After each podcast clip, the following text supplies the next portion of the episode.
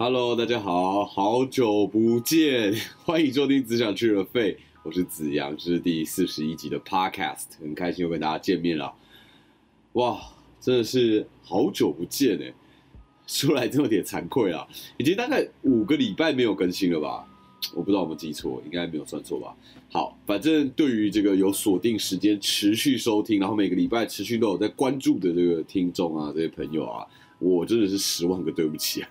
我是真的很在意这件事情，我也觉得一直没有更新，真的对于那些有在支持我的听众很抱歉。然后也会有人私讯我、密我说：“哎，是是怎么了？是不会再更新了吗？是停更了吗？”没有没有，我就只是休更而已。然后我真的是非常非常的抱歉，真的是人生难啊！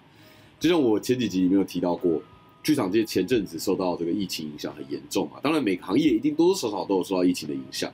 那影响可能有大有小，有长有短，但应该不可能有哪一个行业完全没有被影响，对吧？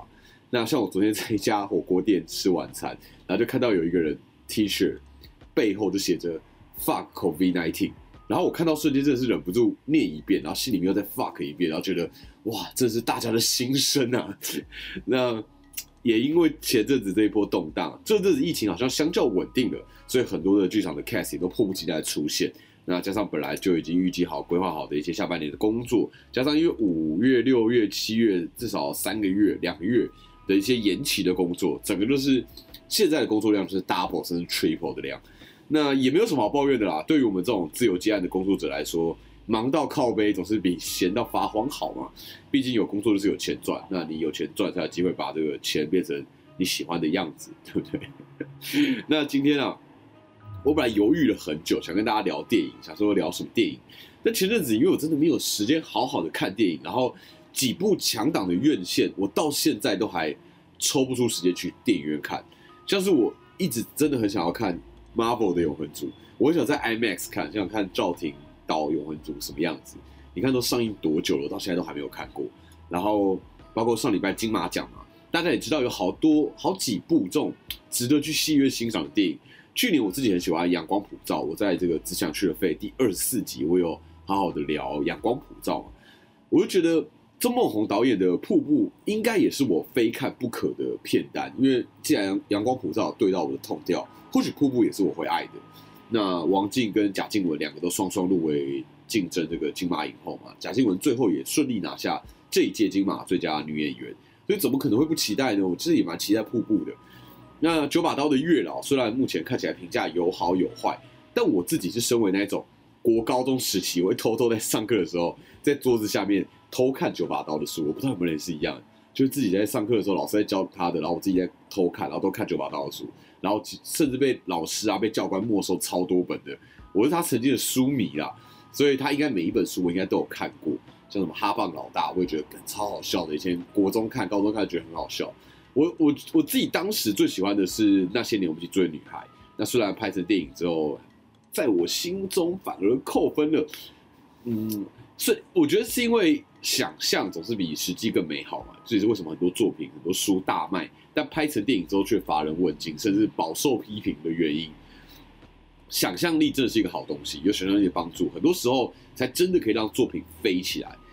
而当想象力已经建构到一个高度的时候，你要达到甚至超越那个想象力，就会变成是再造者、再创者的一个很困难的一个挑战。对，好啦，但但九把刀书也不是那种史诗等级难以跨越的那一种，只是我自己当初看书的时候，会有自己的经验和情感的一些投射嘛。加上我那时候学生时期，那学生时期看学生时期背景的故事，你一定会更加深刻。所以也不是说真的拍的不好，只是里面过去建构的画面实在太牢不可破了。那总而言之啊，就真的会还是很想要再看一看，就是月老搬上大荧幕，他会是什么样子，然后也算是有一种。回忆当时课堂上偷看九把刀书的那种感觉吧。那另外包括梅艳芳也是我非常想看的电影，这种传记型的电影也是我个人很喜欢的。像我第二十八集、第二十九集介绍的电影《为你钟情》Walker Lie 就是在讲 Johnny Cash 的传记电影嘛。那还有前两集，第三九集、第四十集，我和张博祥一起聊的《醉乡民谣》，其实从真人真事改编的类似传记电影这样子。那说起来，好像刚好这两部传记电影，我都各用了两集 podcast 来聊，所以可以见到我多重视传记电影了。所以我真的是，蛮期待《梅艳芳》这部电影的。我自己也是看港片长大的小孩，香港的文化其实早就已经在我心中默默有一席之地了。对于很多港星啊，也是如数家珍嘛，也常常会有莫名的熟悉的情感。那梅艳芳也真是从小看到大的演员，加上那时候港星都一个一个都是那种风华绝代的感觉，不止在电影里面会让人心生向往，连电影外很多花边新闻都常常是周刊啊、报纸会不断报道的。小时候懵懵懂懂的，好像不自觉接触了不少，也了解了不少。那另外还有像《金钱男孩》，其实我也很有兴趣。柯震东这阵子的电影真的是。用挤的挤在一起上映，包括鳄鱼啊，包括月老，包括金钱男孩，还有根据我上网查了一下，年底本来预计会上映的还有一部电影叫《买一送一》，是由徐若瑄、柯震东还有范少勋主演的。总之，如果你是柯震东的粉丝啊，这阵子应该是蛮幸福的啦，可以狂看柯震东的电影。那其他像即将上映的这个《美国女孩》，我心里面也是蛮期待的，毕竟他们在金马这次入围了七项。最后拿下最佳新导演、最佳新演员，还有最佳摄影三项大奖。这种文化冲击的主题啊，我自己觉得反而是台湾最在地主题了。台湾就是一个文化大熔炉嘛，就是对于文化的接受度很高，同时又不断在各个文化当中碰撞成长的一个地方。所以这种类型的电影，与其说是特定某一种族群，我倒觉得非常非常的道地，非常的台湾。那另外啊，像是港片《浊水漂流》，我也非常想看《浊水漂流》这一届第五十八届金马奖，它入围包括最佳剧情片、最佳导演、最佳男主角、最佳男配角、最佳女配角，然后最佳改编剧本、最佳摄影、最佳造型设计，然后最佳原创电影音乐、最佳剪辑，洋洋洒洒总共入围了十二项，是。这一届第五十八届金马奖入围最多的，那他最后也成功拿下了最佳改编剧本奖。所以这种探讨社会阶级、社会问题的剧本，也算是蛮万年不败的。像《寄生上流》就是一样的主题，只是《寄生上流》用更优雅、更更电影化的方式去描绘社会阶级和和社会问题。那《浊水漂流》究竟会如何呢？我也不知道，我好期待啊，好想要看。好，讲了这么多部电影啊，其实几部我真是一部都还没有看过，有些时候。退几步想啊，或许就是因为有钱有闲，才办法 一直看电影、一直看戏嘛。那没有时间看电影、看戏的人，或许你的时间就是拿去拿去想办法生存了嘛，对不对？所以如果你都还没看，不用担心，代表你一定很认真的在生活，跟我一样啊。那么今天要来跟大家稍微聊一聊，聊一聊聊什么呢？我既然没有聊电影，还不知道聊什么，那我不如来跟大家聊聊我这次做的事情。我前阵子。十月底刚演出完的一个作品，一个剧场演出，叫做《神不在的小镇》啊。呃，先说啊，这出戏真的是太庞大、太复杂，很多细节不是我不讲，是我根本就不知道。我我我有幸身为这个参与其中的一份子，总觉得稍微聊一聊，自己做个记录也是很不错。但其实很多东西啊，因为这太庞大、太复杂，连我自己身为演员我都不太清楚。我来稍微介绍一下《神不在小镇》这一出戏。那这出《神不在小镇》呢，其实我前几个礼拜在 Podcast 前几集也有稍微提到，它是一个两厅院国家戏剧院的秋天艺术节里面的一个作品。那只有在上个月十月三十的哦不对，已经上上个月了，上上个月十月三十那一天晚上的七点半有演出，就这么一场一个半小时的戏，仅此一场宇宙首演。直接杀青这个概念，好，那根据两厅院网站上的介绍，这出戏是怎么样的戏呢？介绍是这样说的哦：一夜限定的线上体验，打造虚实整合的新形态展演。神不在的小镇是一场结合网络线上直播、沉浸式剧场以及电玩虚拟实境的新形态展演，透过戏剧、舞蹈。流行音乐、新媒体装置以及五 G 科技，加上动态捕捉技术与异地共演等跨界元素结合，打造多视角的观演方式，创造网络的沉浸式剧场。九十分钟的演出，一个故事，三种视角，八位角色，横跨三个维度的精密世界观。观众将透过即时留言与随机投票，决定剧情走向，并从中找出线索，试图还原事件的真相。哇！听起来是不是超爆复杂？真的有听没有懂，就左耳进右耳出，因为太多资讯了，对不对？没错，实际上这是超级复杂。那我以我的了解，我来尽可能的单纯、简单、扼要来跟大家介绍一下这出戏。我觉得这出戏应该对于台湾剧场发展有蛮划时代的意义啦。算是有这样子意义的一出戏。首先呢，这出戏它并不是在国家戏剧院里面演出，它是在国家戏剧院跟国家音乐厅之间的那一个广场，大家知道吗？就是那两个像大庙的，有一个像国家戏剧院嘛，有一个叫国家音乐厅嘛，这两个大庙中间有一个很大的广场，我们的剧组就在那边搭一个小镇。真的是小镇哦，就是有理发厅、有警察局，然后有有什么洗衣店、有有医院，然后有网球场、有酒吧等等的，反正就真的是一个可以生活在里面，真的可以在里面生活的一个小镇。那场上的演员大概有三十个左右，都是等于说是小镇的居民们，也就各式各样在这个小镇生活的角色。那不知道大家了不了解沉浸式演出？这是一出沉浸式剧场的演出，其实。近几年，台湾沉浸式剧场演出真的越来越多，越来越频繁。然后，像我第十八集的 Podcast，我和洪春成聊的那一部，我上半年的演出《来生签证》也是一档沉浸式的演出。那在讨论沉浸式剧场之前，通常我们就会提到纽约的一个经典的一出戏叫《Sleep No More》。那《Sleep No More》从二零一一年首演到现在都还在持续演出，换句话说，也演出十年了。那纽约这一出戏啊，可以说是所谓。沉浸式剧场这个 title 的一个重要的开创者，它其实是一出 off Broadway 的戏，就是 Broadway 的戏，就是主要在同一大区，然后是在剧院里面演出。而 Stay No More 离 Broadway 有一点点距离，但其实不远，那是要算 off Broadway。然后他演出的地点也并不是在剧院里面，它是一个叫做 The Mackie Trick 的 hotel，一个一个饭店里面，那整栋楼都是他的表演空间。观众进去之后，我们会被带到一个。一个电梯里面，然后电梯到三楼的时候，就会放几个人进去，然后到四楼的时候，他再推一些人出去，然后到五楼的时候，剩下的人再出去，这样子，然后观众就会穿梭在这种大楼里面嘛。然后观众都是戴着面具的，你只要戴着面具就被称为 ghost 鬼魂，然后你可以自由穿梭在整栋大楼的任何空间。基本上你戴着面具的都是观众，都是鬼魂啦。然后如果没有戴面具的就是演员。那整栋大楼大概有一百多个房间吧。你只要看到没有戴面具的，他一定就是角色，你就可以跟着他，然后跟着这个角色看看这角色发生的事情。换句话说，过程当中你会体验一个角色从头到尾的故事，但是你不知道拉开来看整出戏整体的内容是什么，很酷吧？就除非你看非常多次，不然你可能你也很难拼凑其他角色到底在干嘛。所以跟以往我们想象的看舞台剧的经验会蛮不一样的。以前是坐在椅子上嘛，现在变成你不是坐在椅子上，你是可以完全自由移动，你戴着面具，然后你可以是你是 ghost 这个角色，主角那些角色那些演员是看不到你的，然后你可以跟演员距离近到一个步行，然后你可以看到演员很细微的表演，非常小的那种表情变化都看得一清二楚。那我在二零一七年的时候去纽约，特别去看了《Sleep No More》，我真的是毕生难忘，我真的超级无敌喜欢，然后常常我遇到朋友都会聊这出戏，我真的很喜欢。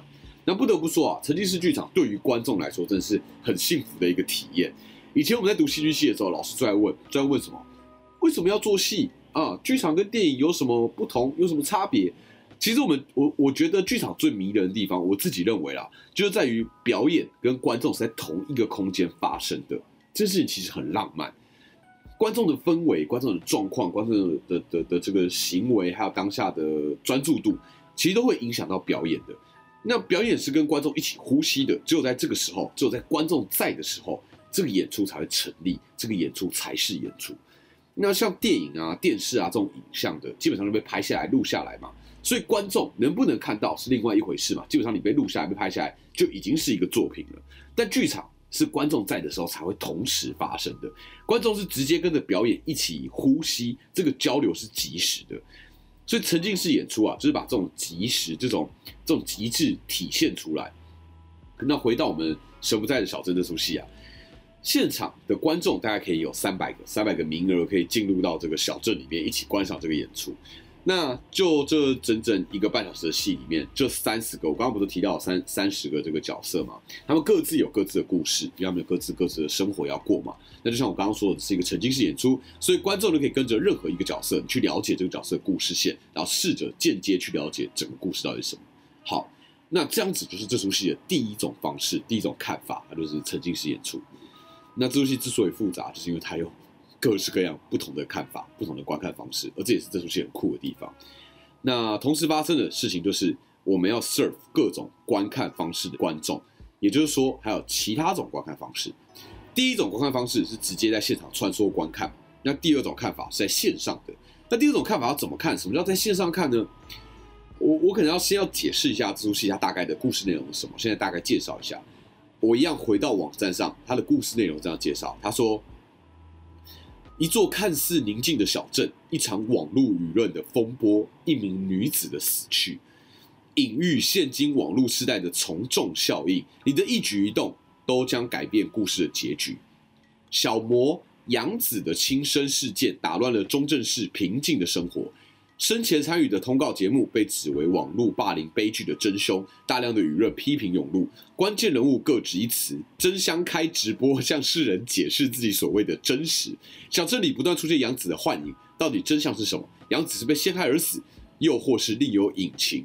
事件背后是否隐藏着更大的神秘力量在操控这一切？这一夜，中正市将不再宁静，没有人是旁观者。你的一举一动都将影响故事的走向。这场腥风血雨，死的可能不只是杨子一人，又有谁能离开这座神不在的小镇？好，这是网站上一样洋洋洒洒介绍这出戏它的故事内容。那我以我的方式来介绍一下。总之，故事就是有一个。有争议性的网红叫做杨子，他自杀了。那他自杀的原因众说纷纭啊。有的人说是因为网络霸凌，但是也有知情人士爆料说，杨子自杀其实是因为他前阵子和一个名叫天使，还有一个名叫 Ron 这个双人组合的 YouTuber 合作。那天使跟 Ron 这对 YouTuber 是以大胆啊、以冒险啊、以做一些荒唐的事情为主题的。那当时杨子在合作的时候，好像就不太开心，甚至有人说杨子有被 Ron 强暴。那这件事牵扯到更多的事情是，其实 Ron 的爸爸就是这个中正市这个小镇的市长，那基本上就是一个公开的秘密啊。市长平常不太提及，那市长也不希望儿子的状况会影响到市民对他的观感，所以平常他们两个父子俩可能就是尽可能的各过各的，市长也不会特别提到这个儿子，Ron 也不会多说自己的爸爸是市长这样子。但随着舆论的风向啊，一直导向市长的儿子 Ron 可能牵扯其中，所以市长也不得不处理这件事情。市长其实是跟黑道是合作关系的，所以市长就用黑白两道的力量，想要平息这个风波。但事情没有那么简单嘛，没有那么容易被平息，反而越搞越大。好，这大概就是这出戏这个故事的主轴。所以回到这出戏的第二种看法，到底怎么看呢？就是呢，围绕着杨子有八个主要的角色，分别可能是网红啊，可能是 YouTuber，可能是实况主，可能是市长，可能是记者什么的。那在这出戏一个半小时的时间里面，这八个角色各自会轮流开直播。有点像是，比如说前阵子，我不知道大家记不记得，如果还记得的话，不是一度有那个龙 K 风波吗？就脱口秀界的龙 K 风波，单口喜剧界，对，好，所以就会有一下龙龙上传影片，然后一下沙泰尔上传影片，然后一下鸡排妹直播啊，鸡排妹经纪人直播之类的，大家常常在追一些事件的时候，追一些风头上的新闻的时候，就会这样一直 follow 这些直播嘛。所以第二种看戏的观众可以在家，在家就可以了。然后可以用网络透过一个个直播去了解到底发生什么事情，去慢慢抽丝剥茧，了解事情的真相。这就是第二种看法，这就是第二种看法。那第三种看法是什么呢？是上帝视角，我们称之为上帝视角。为什么会这么说？基本上网络上会架设一个类似网络游戏的平台，整个小镇正在发生的事情会被同步在这个游戏里面。所以观众可以操作自己游戏里面的角色，然后你可以任意穿梭在任何场合，所以你可以快速的移动，然后你更没有阻碍的可以看整个小镇的一些事件，就像上帝一样，你想看哪想就看哪这样子。对，那更像上帝的地方就在于说，故事的最后，这第三种看法的观众可以投票，可以一起决定这出戏最后的结局、最后的走向。那第一种看法跟第二种看法的观众。呃，第一种就是现场看的嘛，那三百个观众现场看；第二种就是线上看直播的，一个一个直播的。前面这两种观众是并不知道有第三种所谓上帝视角，在用游戏在看这出戏的观众，在决定结局，所以他们是被动的在看这些故事。所以第三种看法的观众就更像上帝了，因为大家不知道你存在，但是你却控制着这一切的结局的走向。所以第三种就是上帝视角。好，以上是三种视角，但其实还有第四种视角看这出戏。没错，还有第四种，真是复杂到爆。第四种看这部戏的方式就是看统神的直播，就是那个亚洲统神那个张家航，大家知道吗？对，就是统神。基本上统神会以第三种视角玩这个游戏，然后同时直播，边玩边直播边讲干话给大家听。所以统神是有角色的，在故事的最最最最最后面，这个统神会以神的这个姿态出现在现场，然后执行他最后的行动。所以所谓神不在的小镇，这个神，哎，就是统神啊。所以显然就统神不是不在啊，只是在玩这个小镇的游戏而已。这感觉起来好像更讽刺嘛，对不对？那另一方面啊，国家戏剧院里面的实验剧场，我们也同时有一群演员正在异地共演。什么叫异地共演呢？就是啊，这个小镇会有一些电视、有些影像、有些投影、有些荧幕嘛。这些荧幕里面的画面，都是另外一群演员他们在实验剧场的空间里面同时即时演出的。所以第一种看法的观众，那三百个观众，他们在现场享受沉浸式演出的同时，他们还可以在现场跟所有有影像的画面互动。而那些影像的演员可以同时看到他们在实验剧场里面，还可以同时看到现在在这个小镇里面的观众在干嘛，然后可以跟他们互动，很酷吧？总之，以上就是这出戏可以欣赏的方式。我光是解说这出戏要怎么看，就已经花了一堆时间了。更何况它有三十几个角色，三十几条故事线，要全盘了解，你可以，你可以，你可以理解有多难了吧？连我自己都不知道其他角色的故事线到底干嘛，我只知道我的角色故事线在干嘛。我我在里面扮演的是一个警察，然后反正是要办理这个案件，然后调查这一切，然后慢慢找出各种蛛丝马迹这样子。然后我自己又碍于市长牵扯其中，所以后来变成要帮市长掩盖一些事情，然后变成有点加害者的这个概念。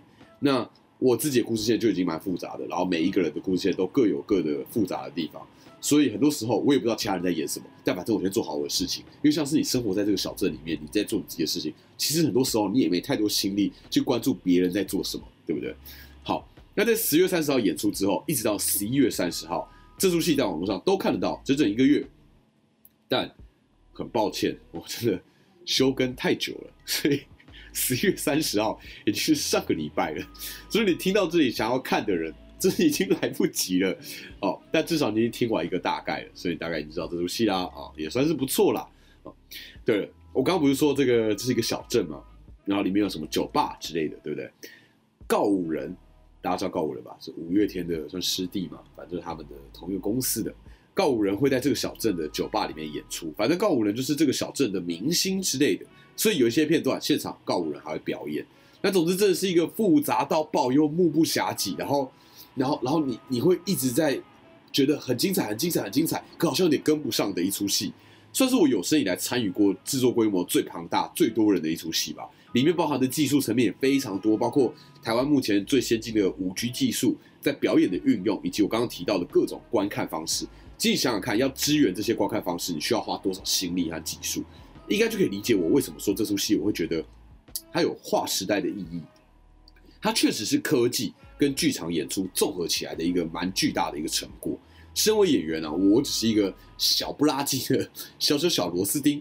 你，但是我觉得这出戏也更体现了演一个演出要完成，它需要多少人花多少无以计量的心血才能够做到。其实可以想象，像我一开始说的，疫情对于这个世界的影响都是无敌巨大，大家都在努力寻找一个应变应对的方式。而剧场如何在疫情之下利用科技存活，同时又跟电视、电影这些影像作品。做出区分，我觉得这也变成是我们剧场界一个很大的考验。如同我前几集常常提到的，危机就是转机嘛。我们身处在这个遭遇危机的一个历史时刻啊，也正是我们每一个人都有机会创造转机的一个时刻。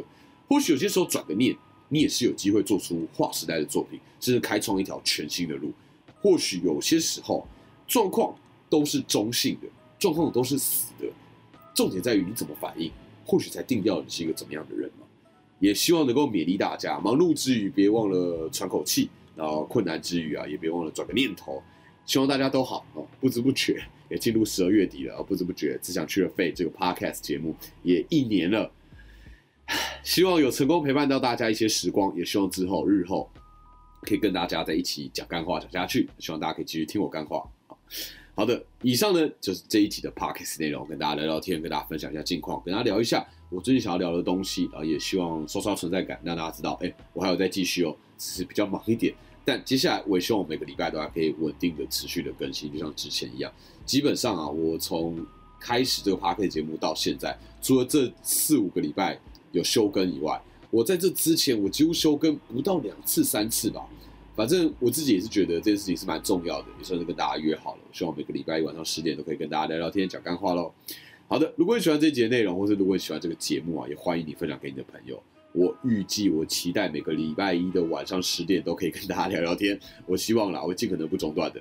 那每个礼拜晚上十点就跟大家聊聊电影、聊聊戏剧、聊聊有趣的作品，也谢谢你们陪我讲干话。那么只想去了飞，我是子阳，这礼拜就这样，我们下次见，拜拜。